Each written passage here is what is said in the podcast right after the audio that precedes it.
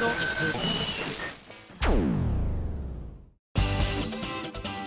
井あさみのシンガーソングゲーマー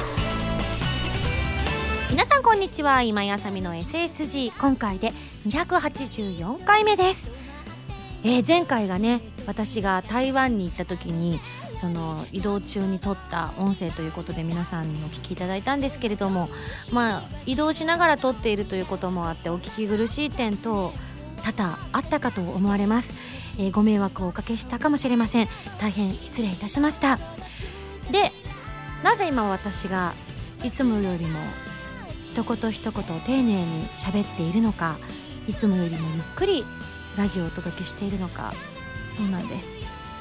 その先日行った台湾でねお会いした方の中で実はあのこうコーディネーターの方にご紹介していただいた方でこう普段こうこうこういう仕事してますみたいなことをお伺いした後に、えー共通の知り合いの方から台湾でのライブおめでとうっていう伝言を預かってるんですよっておっしゃってて「あそうなんですねありがとうございます」って言ってお話聞いた後に実は僕はあまりアニメとかを見る見ている方ではないので今井さんのアニメをねあまり知らないんです申し訳ないですって言われたからそんなそんなそんなことないですってありがとうございますっていう話をした。ただ私にとっては今井さんはラジオパーソナリティなんです。っておっしゃってくださったんですよ。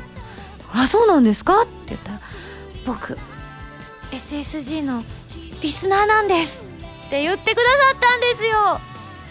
だからもう嬉しくて「うわありがとうございます。もう全部聞いてますよ」なんておっしゃってくださったから「ありがとうございます」って。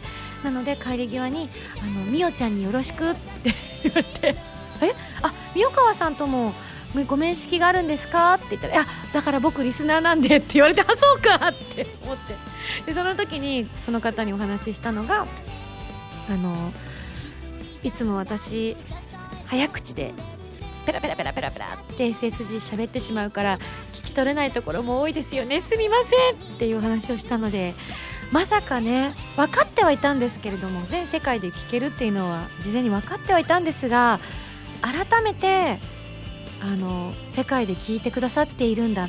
世界のある意味窓口としても SSG が機能しているんだっていうことを認識した瞬間にきちんとした日本語を話さなければというプレッシャーに今押しつぶされそうでございます。あなんか変だな日本語が。あでもかっこつけたところでダメですよね。今まで通り普通通り行きたいと思います。え本当にあの日本語をこれで勉強していますなんておっしゃってくださっていたのであまり参考にはならない日本語かもしれませんがぜひねあのスピードラーニングみたいなものだと思っていただければ 海外であるのかどうか知りませんが早劇のねこう日本語を早劇しているうちに慣れてくるみたいなものだと思えば私の早口が聞き取れるようになればどんな日本語も大体のことは聞き取れるようになると思います。はいなのでぜひこれからも聞き続けていただきたいなというふうに思いました。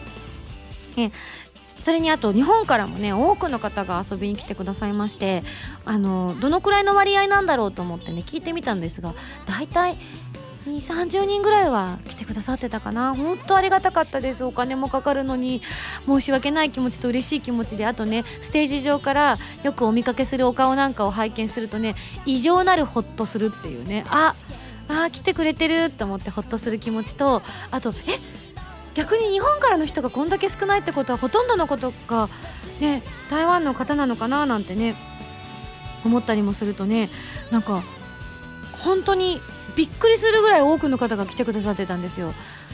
500人ぐらい来てたかな。なんかね本当不思議な感覚に陥りました。こんなメール来てます。ゼブラ P さんからです。ありがとう。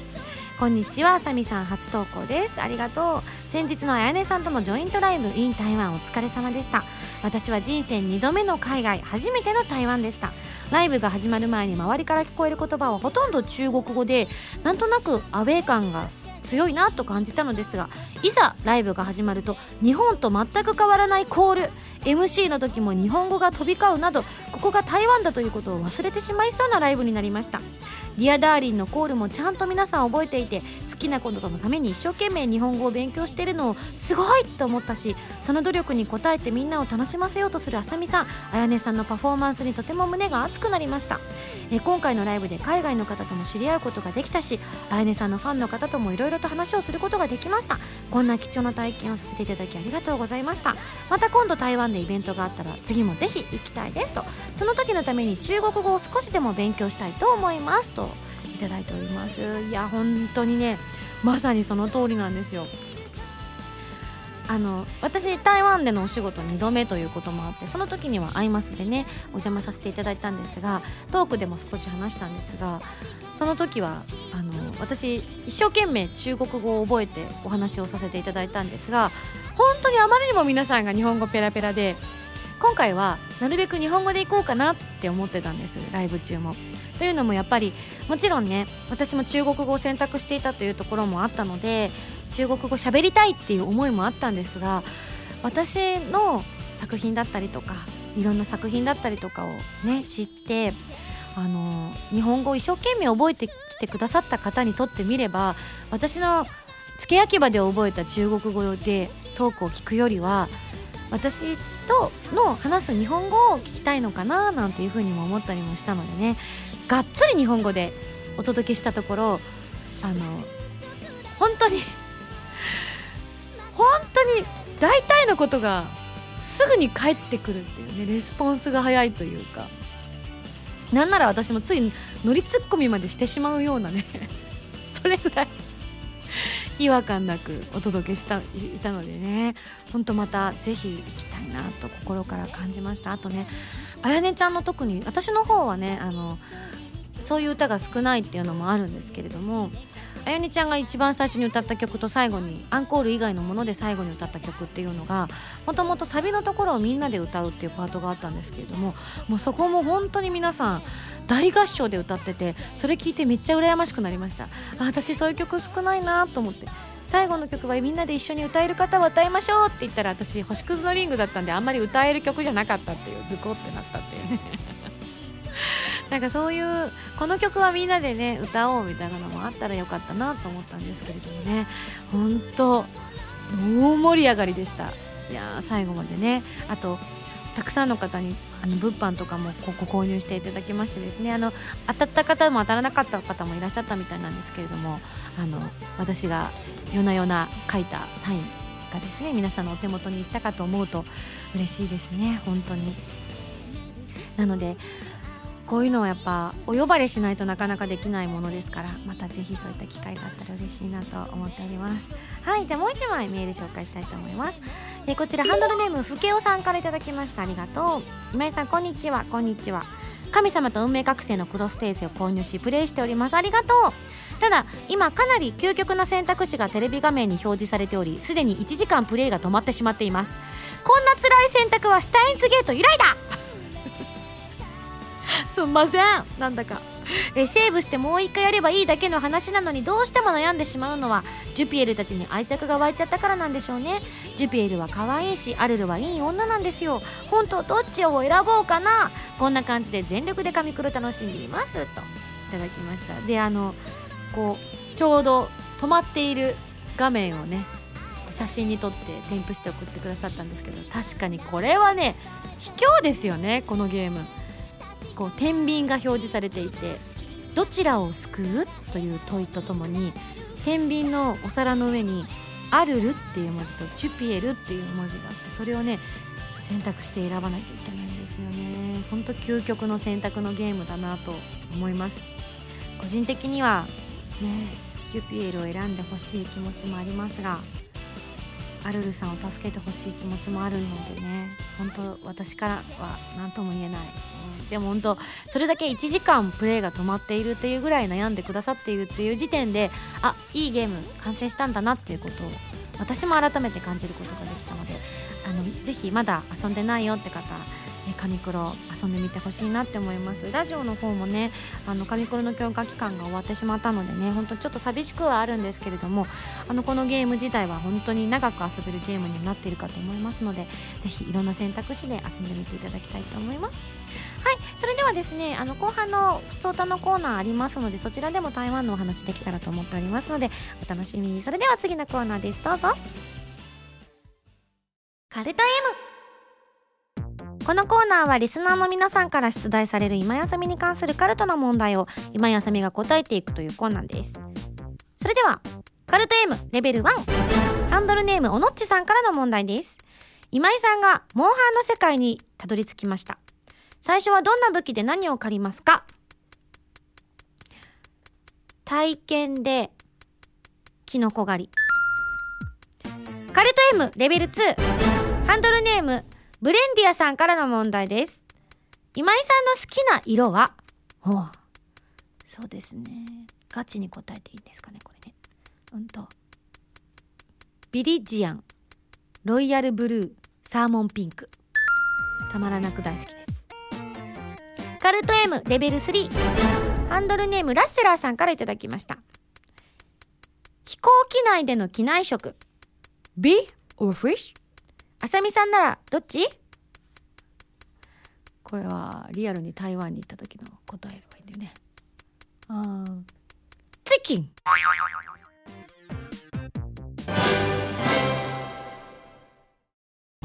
今やさみの13枚目のシングル「追憶の糸車」が好評発売中です。タイトルチューンの「追憶の糸車」は神様と運命覚醒のクロステーゼエンディング曲になっています。ジュピエルコラボ版にはジュピエルキャラクターソング「天使のマーチ」やジュピエルボイスレター等も収録されていますよ。皆さんぜひ聴いてみてくださいね。今井麻美の14枚目のシングル「ヴィーナスのハルモニア」が好評発売中です。タイトルチューンの「ヴィーナスのハルモニア」は超次元アクション「ネプテューヌ U」のオープニング曲になっています。ネプテューヌコラボ版にはノワールボイスレターなどが初回生産特典には DLC コードも封入されています。皆さんぜひ聴いてみてくださいね。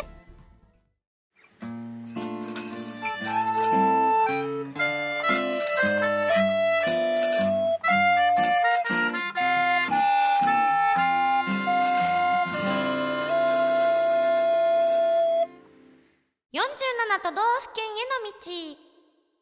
このコーナーは私今井あさみが全国日本各地で、えー歌を歌っていって47都道府県の制覇を目指していくコーナーでございます。というわけで皆さんからいただいた全国各地のライブ会場イベント情報などをご紹介していきます。といういやまさか47都道府県が埋まる前にねライブで台湾に行くとは思ってもおりませんでしたから正直驚いておりますが。こちらミンゴスネームアクセルさんからいただきました。ミンゴスネームって初めて見た。日本全国でライブやイベントを行い歌を歌って47都道府県制覇を目指すという企画があるということを知り各地でおすすめの会場やイベントなどの情報を募集していると聞いて初めてメールを出させていただきました。今回紹介するのは山形県で毎年4月に行われている人間将棋です。何それ？甲冑を身にまとった人間が将棋駒になってプロ棋士が対局を行うイベントで天童市にある舞鶴山の山頂広場で開催されています。駒になる人は一般から公募されているので申し込めば、えー駒になれるかもしれません。見るだけでも楽しいですが俺が将棋だと駒になって参加するのも面白いと思いますよ。天童市は将棋駒が有名で、え市内を歩いていてもいろんなところに駒の形のものがあり桜も綺麗なところなので山頂でミンゴスの歌を聴いたりミンゴスが人間将棋に参加しているのを見てみたいなと思います。斬新ですね。ああと同じ場所になると思うんですがこちら石川県にお住まいのペンネームアドレナリンコさんからです。ミンゴススタッフの皆様こんばんは、えーさて今回ミンゴスにご紹介したい会場は山形県の山銀ホールです、えーこちらは JR 山形駅からタクシーで10分ほどの会場でして大ホールには山形県最大の1496人を収容可能ですこの会場は設備が充実しておりどんちょうや花道もございますちなみにこの山銀ホールという名前は山形県民会館の命名権を山形銀行が2014年4月から2016年3月までの3年契約で取得して名付けられたそうですよと。えー山形県には芋煮や玉こんにゃく米沢牛と美味しいものもたくさんあるので山形県でライブをしてみるというのはいかがでしょうかということで同じ会場というよりかは同じ山形県のご紹介でございました。面白いなって思ったのがこのね将棋に私がなったのをみんなが見に来るっていうライブでも何でもないがみたいなね。でその足であのベッドねこの山銀ホールでやるみたいな。なんだろう今年のお客さんは客層がなんだかおかしいぞって私が普通に申し込んで出てたら思われるかもしれないですね。あのど駒の方の人物紹介がされるのかどうかまでは分かりませんがもし私がこれに応募して受かった暁にはこの番組でねもちろんご紹介させていただきますが面白い光景ですねなんかせせっかくだったらこう合わせてやりたいなとは思いますね。ありがとうございます。自分が駒になると面白いですね。なんか将棋だから14飛車みたいな感じですかね。で私が飛車役になるとかそういうこと？なのかな。でも私多分飛車には選ばれないで多分歩だな。今井さんは歩ですって言われそう。だって私こうガンダム占いとかでどれですかってなった時とも結構的な量産型のやつでしたもん。ほんと残念。なんかなだ名のついたやつとかじゃなかった。ガーンみたいなはい。次いきます。続きましてこちら。ハンドルネームノナックさんから頂きました。ありがとう。私の地元高知県についての情報を紹介したいと思います。高知市内にクロスポイントというライブハウスがあるんです。JR 高知駅から割と近くさらに路面電車に乗ればほんの数分で会場に着くことができます。クロスポイントという会場名はすぐ前で路面電車の線路や道路が十字型にクロスしていることからこういう名前になったんだそうですよ。道路を挟んで反対側にはよさこいなどで有名な、えー、ハリンマヤ橋。さらに少し歩けばカツオのたたきを豪快に炙る実演をしている飲食施設があったりと高知らしさを満喫できて、えー、とても皆さんに高知をえ感じていただける場所にあると思います。ただ収容人数が350人と少し小さめの箱かもしれません。いや私的には安心感のある箱ですね。だって今回のそれこそね台湾のライブハウスも500人収容できるって聞いた瞬間にあの遠い目になりましたからね。わーっつって。大丈夫かなと。だからまさかの、ね、満員御礼をお話をいただいた時にはもう本当に心から安堵したのをね本当昨日のように覚えておりますが。ただね350も結構な人数なんだぞってことを改めて口を酸っぱくしていた。えまた高知県四万十市には廃校になった小学校の体育館を卵型のチョコの中に入ったフィギュアチョコエッグや美少女や段ボールのロボットの可動フィギュアリボルテックで有名な海洋堂が改築して作った海洋堂ホビー館四万十という博物館があります。私も何度か行ったことがあるのですが館内は所狭しと大小新旧さまざまなフィギュアが並んでいて童心に戻って楽しめる施設になっているんですよ、えー屋外にはイベントができるスペースなどがあるようで豊かな自然に囲まれながらのイベントができるのではないかと思っています。え近くには清流四万十川が流れていたりこれは沈下橋って読むのかな、えー沈む下の橋があったりとのどかないいところです。ただこの施設自ら偏僻なミュージアムと名乗っているくらい交通の便はよくありません。電車も1日数本しかないような田舎なのでイベントをするとなったらそれなりの覚悟はいるかもしれませんね。よかったらぜひ一度高知に来てください。ではではといただきました。ありがとうございます。今、えーそのライブハウスかな？のが出てますけれどもほうほうほう。ロビーがあってトイレがあってまるであれのお家みたいな。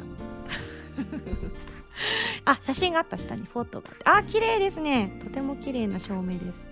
へえあなるほど。あ段もね高めでこうライブ自体はすごくやりやすいかもしれないですね。なるほど。クロスポイントいいですね。響きがとても素敵だと思います。高知も行きたいな。高知といえば私にとって今広末涼子ちゃんですけどね。そしたらあのね広末涼子ちゃんの歌をカバーしたいですね。はい続きましてこちら。ハンドルネームはぐれためぞうさんからいただきました。SSG 会員番号878番だそうです。今井さんこんにちは。こんにちは。アコースティックライブそして冬のライブツアー開催おめでとうございます。ありがとう。私は北海道在住なので特に小樽でのライブ開催がとても嬉しいです。まあでも北海道とても広いのでね小樽在住じゃないと来るのも大変かもとは思うんですがでもだいぶ私も北海道に行けるのでぜひね遠くても来てもらいたいなって思ってます、えー、さて以前の札幌のイベントと合わせて北海道制覇ということになりますが北海道は広いです。とても広いです。ぜひ他の地域にも来てほしいということで今回は、えー、北海道の南函館で良い会場を見つけたので報告したいと思います。それは函館山山頂展望台イベントホールクレモナというところです。その名の通り函館山の山頂にあるイベントホールでステージの後ろ側が大きなガラス張りになっているのでステージと一緒に函館の夜景を楽しむことができるようになっています。テンション上がりますね。えー、客席数は160席で今井さんのライブとしては少し少ないと思いますが何らかのイベントであればちょうどいい席数ではないでしょうか。ピアノがありますので函館の夜景をバックに今井さんのしっとりとした曲が聴きたいですね。ご検討ください。それではと。そうなったらあれだね。プラス A メンバーはあの演奏メンバーはたまちゃん1人呼んでたまちゃんと私だけのピアノライブみたいなねそういうのもいいかもしれないですね。160人とかだとラジオの登録とかでもいいかもしれないですしいいな後ろの夜景見えてこれでダメだ。たまちゃん超雨女。連れて行きたくない。そんなことないよ直すよ。とか言われちゃうかもしれないですけれどもね。うんちょっとそこは要検討ですね、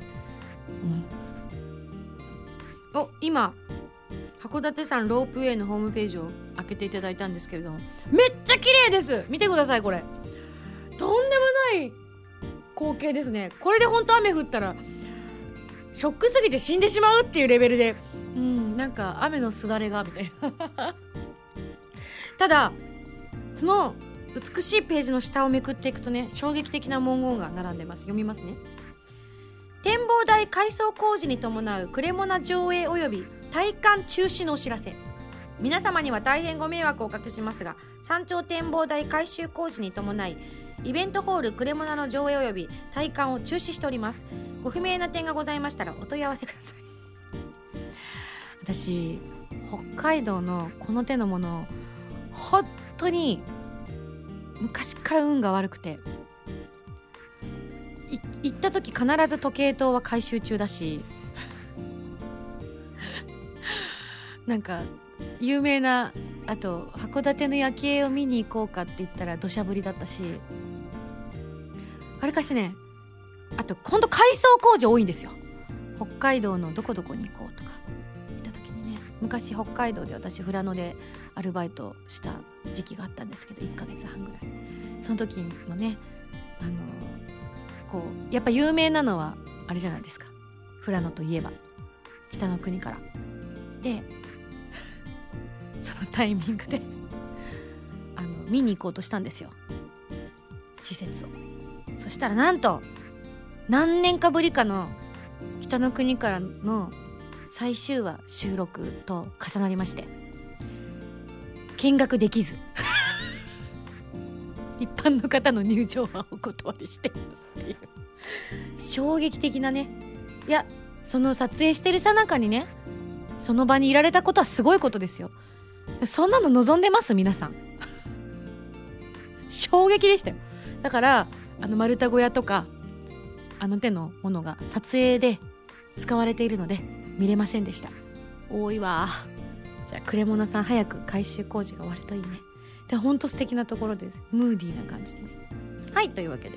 最後こちら。会員番号1315番。わかめさんから頂きましたスタッフの皆さん、ミンゴさん、皆様、いつもお疲れ様です。埼玉のイベントで、次、富士山周辺に行ってみたいよね、とおっしゃっていたので、少し調べてみました。もっと良いところをご存知の方は、ぜひぜひメール求むということで、県外から突っ込んでみます。えー、地元の民族の方、ぜひ追加情報とかお願いしますね、と、えー、前置きがあった上で、今回紹介するのは、富士市文化会館ロゼシアターというところでキャパシティとしては大ホールは1632人中ホールは700人とのこと。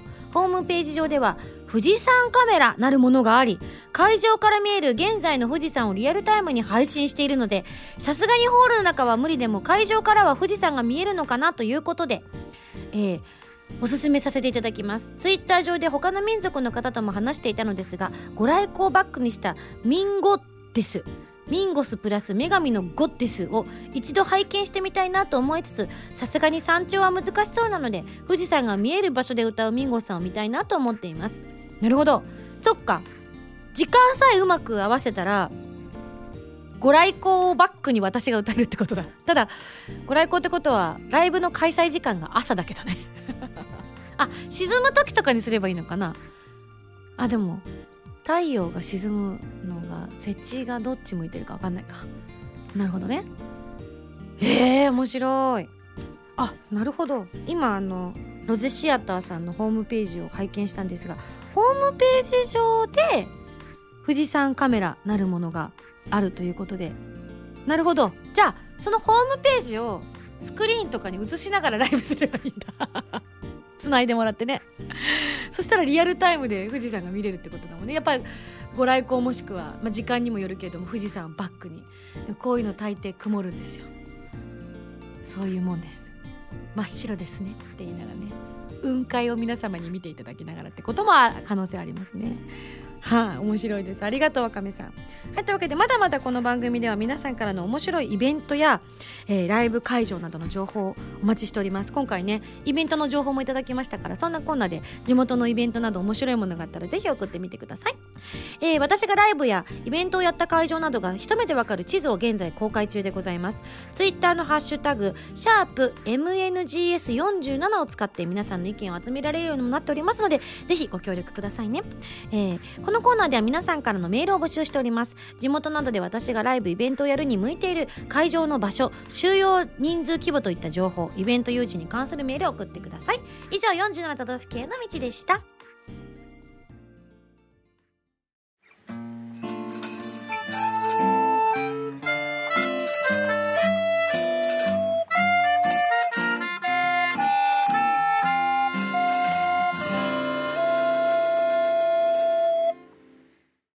だよお便りコーナー。はい。本当台湾がいい旅行いい旅いいライブだったということでね本当にあの今回はねちょっと SSG のファミセンのコーナーお休みしてメールもお届けしていきたいと思っております。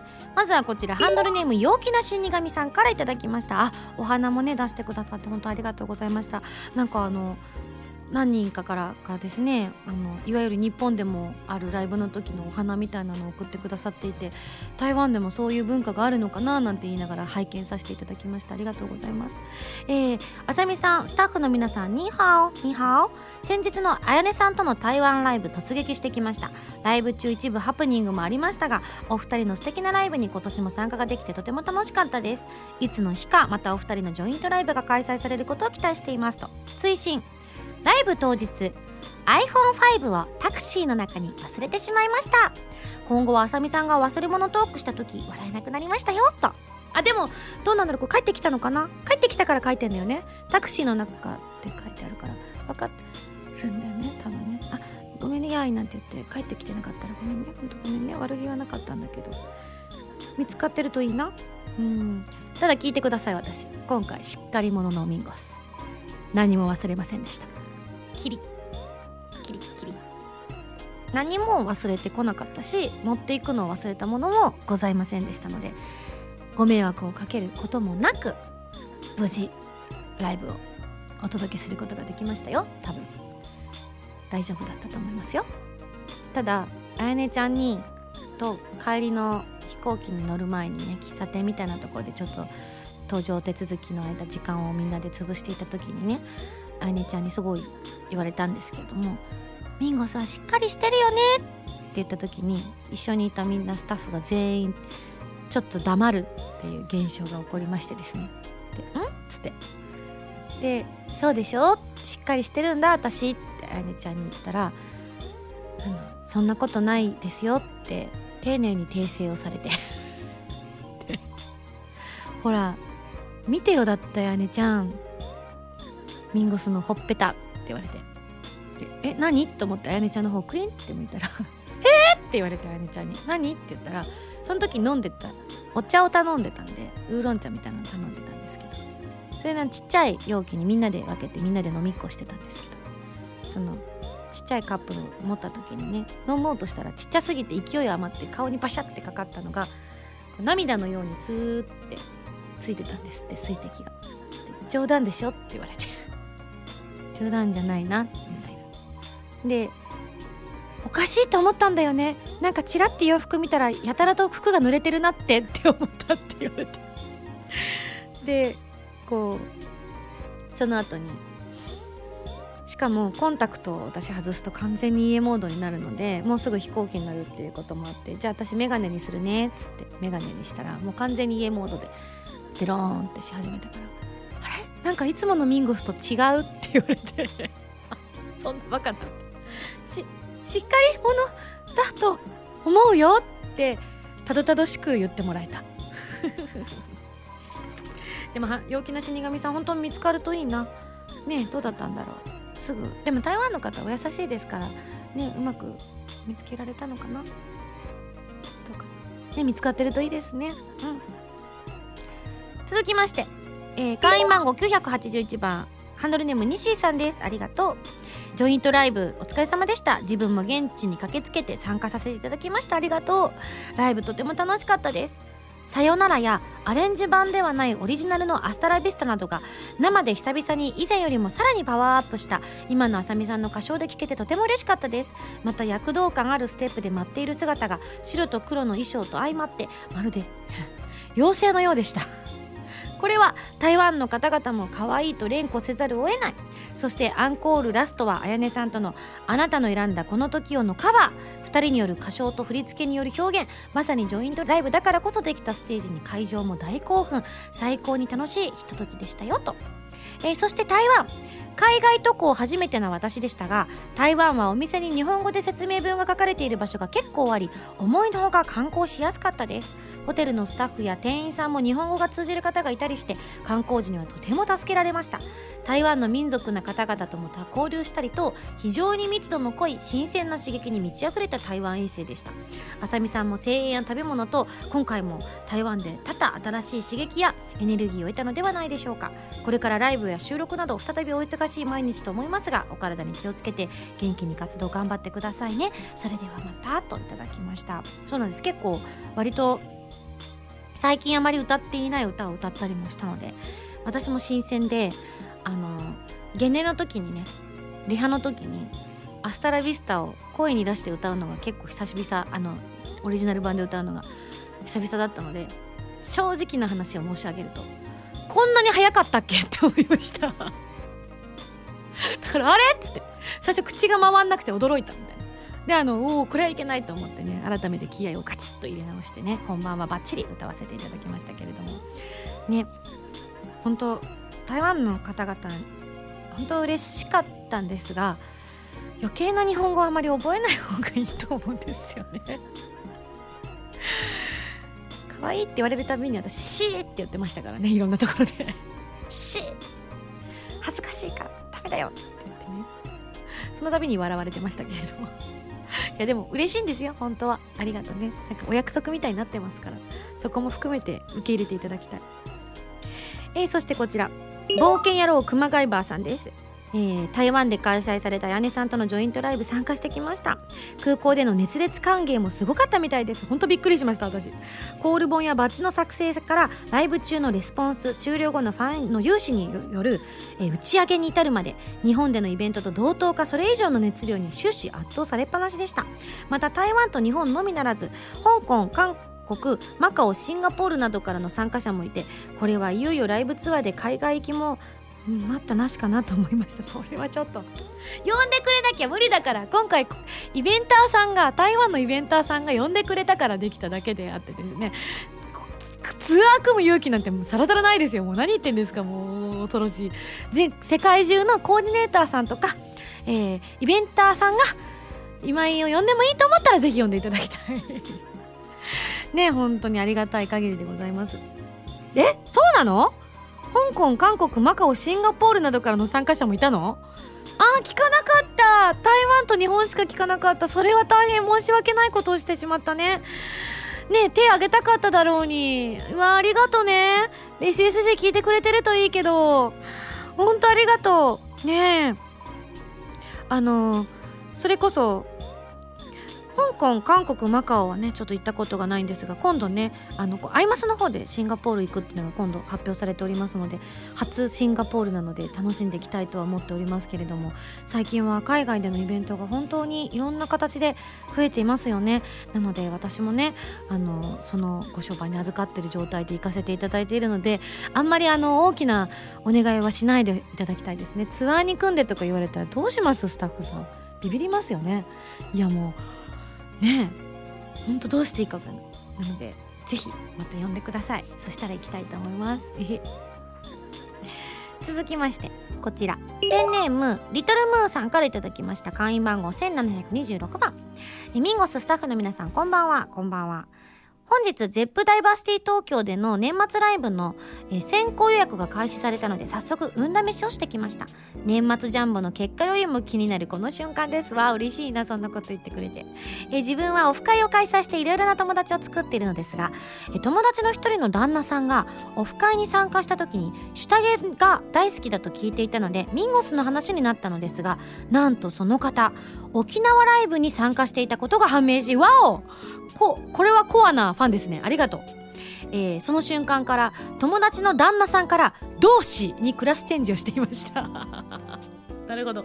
ただ、えー、結婚を境に、えー、ミンゴスファンを終了してしまったということであライブに来たりとかそういうことをねできなくなってしまったということでね後悔しているとの話を聞きまあ自分にとっては友達にあたるんですがその奥さんを説得してチケットが取れたら12月のライブから民族に復活させたいと思いますと。あ嬉しい。なるほど。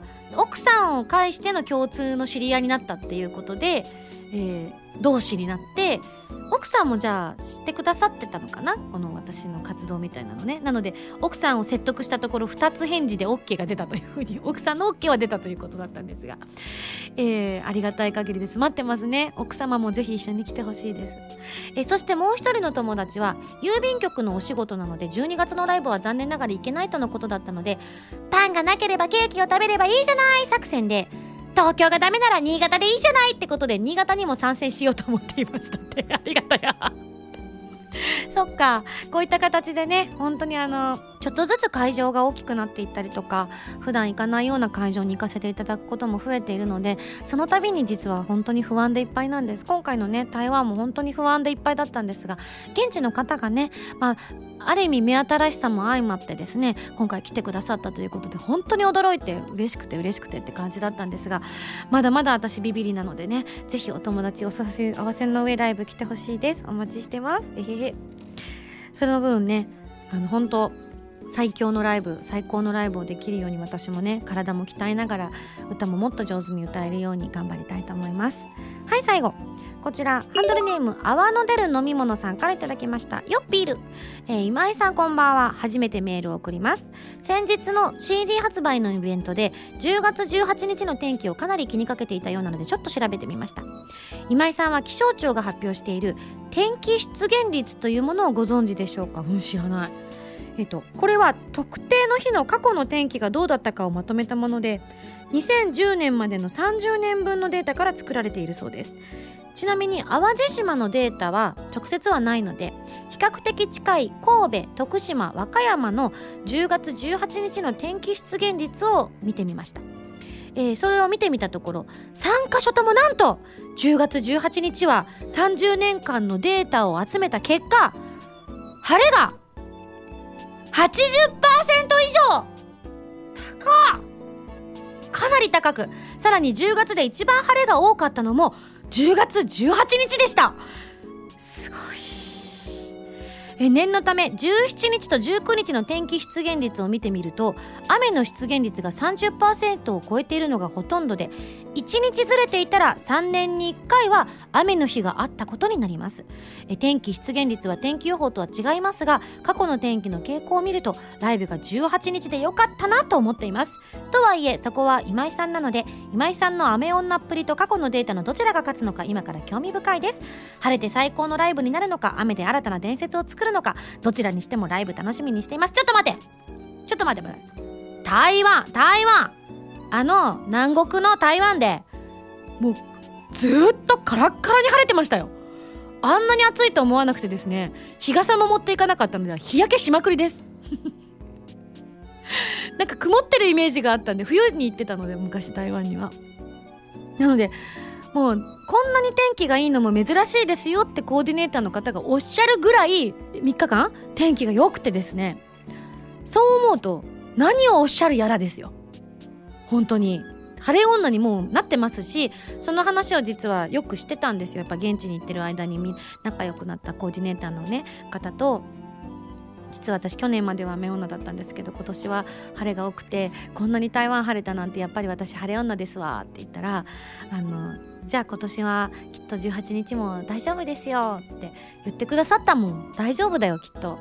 なのでいやまさかの奇跡的な80%以上というね数字を叩き出しているので10月18日を楽しみにしたいと思いますワクワクはい、というわけで皆さん本当にたくさんのメールとそしてあのわざわざ台湾まで来てくださった民族の皆様本当にありがとうございました。で帰りの 飛行機とかもね一緒になったりとかしたされた方もいらっしゃったんですが皆さん本当にお優しくてですねなんかあって目があったらスッと目をそらされる方もいらっしゃったりとかして優しいと思って。ありがとねなんて思いながらね。後で聞いたら結構私たち席がバラバラだったんですよね。あやねちゃんともバラバラになっちゃったし本当にみんなバラバラになって私の周りにはあの台湾の方が多かったかなっていう感じの空気感だったんですけれどもうちのマネージャーのひなこさんの周りに何やら民族の方がいらっしゃったみたいでね。本当にひなこにも優しくしてくれたのかな。本当お世話になりました。ありがとう。そしてねあの台湾でも聞いてくださっているという方が少なくともあのあれだけいらっしゃったということなので、えー、改めて皆さんにお礼申し上げたいと思います、えー、台湾のライブ大成功は皆さんのおかげです。本当にありがとうございました。またぜひ遊びに行きたいと思います。在店。以上ミンゴスだよ。お便りコーナーでした。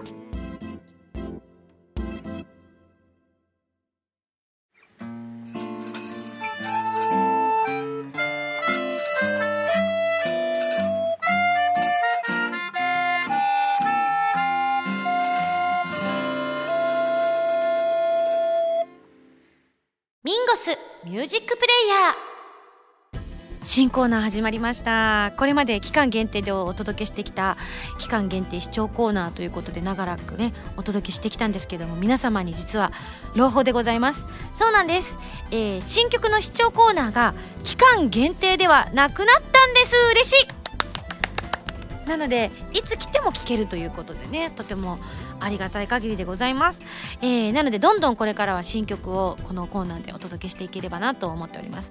ということは私の曲じゃなくてもかけられたりとかするんですか？ねあそれはない。はい、それで今回お聴きいただくのは11月の26日に発売されます初のアコースティックアルバム「リトルレガシーから表題曲「リトルレガシーをお届けしたいと思います。それでは早速聴いてください「リトルレガシー。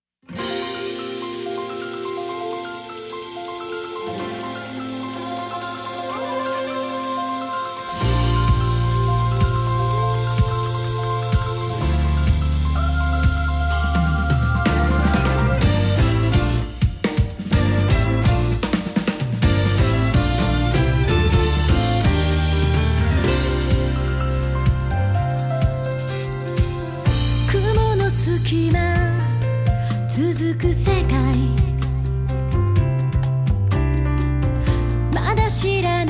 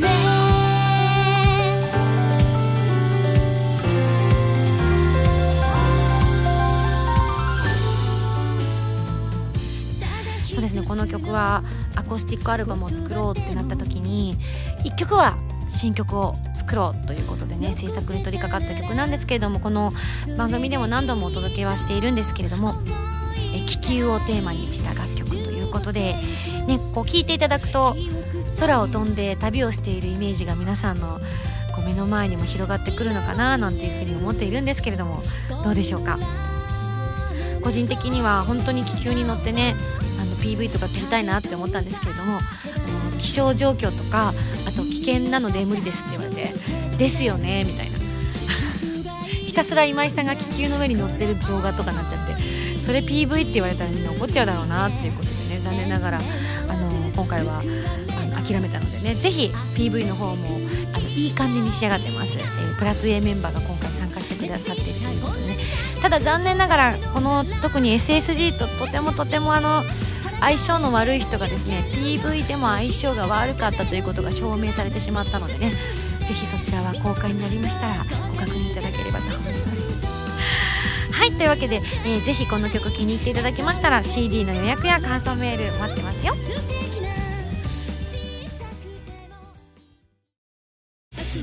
原由実のフィフスシングル「クロスオーバー」が2014年10月29日に発売されます。タイトルチューンの「クロスオーバー」は初のノンタイアップ楽曲です。カップリングの「ディアブルスカイはプレイステーション3プレイステーションビータ用ソフト「この大空に翼を広げて」クルーズサインのイメージソングになっています。DVD 付き版にはクロスオーバーミュージックビデオも収録されています。皆さんぜひ聴いてみてくださいね。私今井あさみがいろいろなゲームに挑戦したり曲を作ったりする歌とゲームをテーマにしたラジオ番組「今井あさみのシンガーソングゲーマー」私の新曲がいち早く聴ける期間限定視聴コーナーはファミツー .com だけで配信中なのでぜひチェックしてくださいね。今井あさみの SSG ファミツー .com で毎週土曜日0時より配信中です。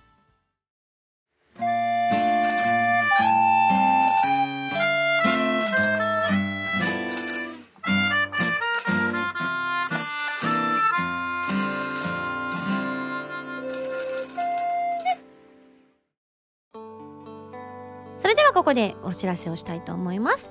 11月26日にアコースティックアルバム発売します「リトルレガシー」ということで PV の方も撮影いたしました。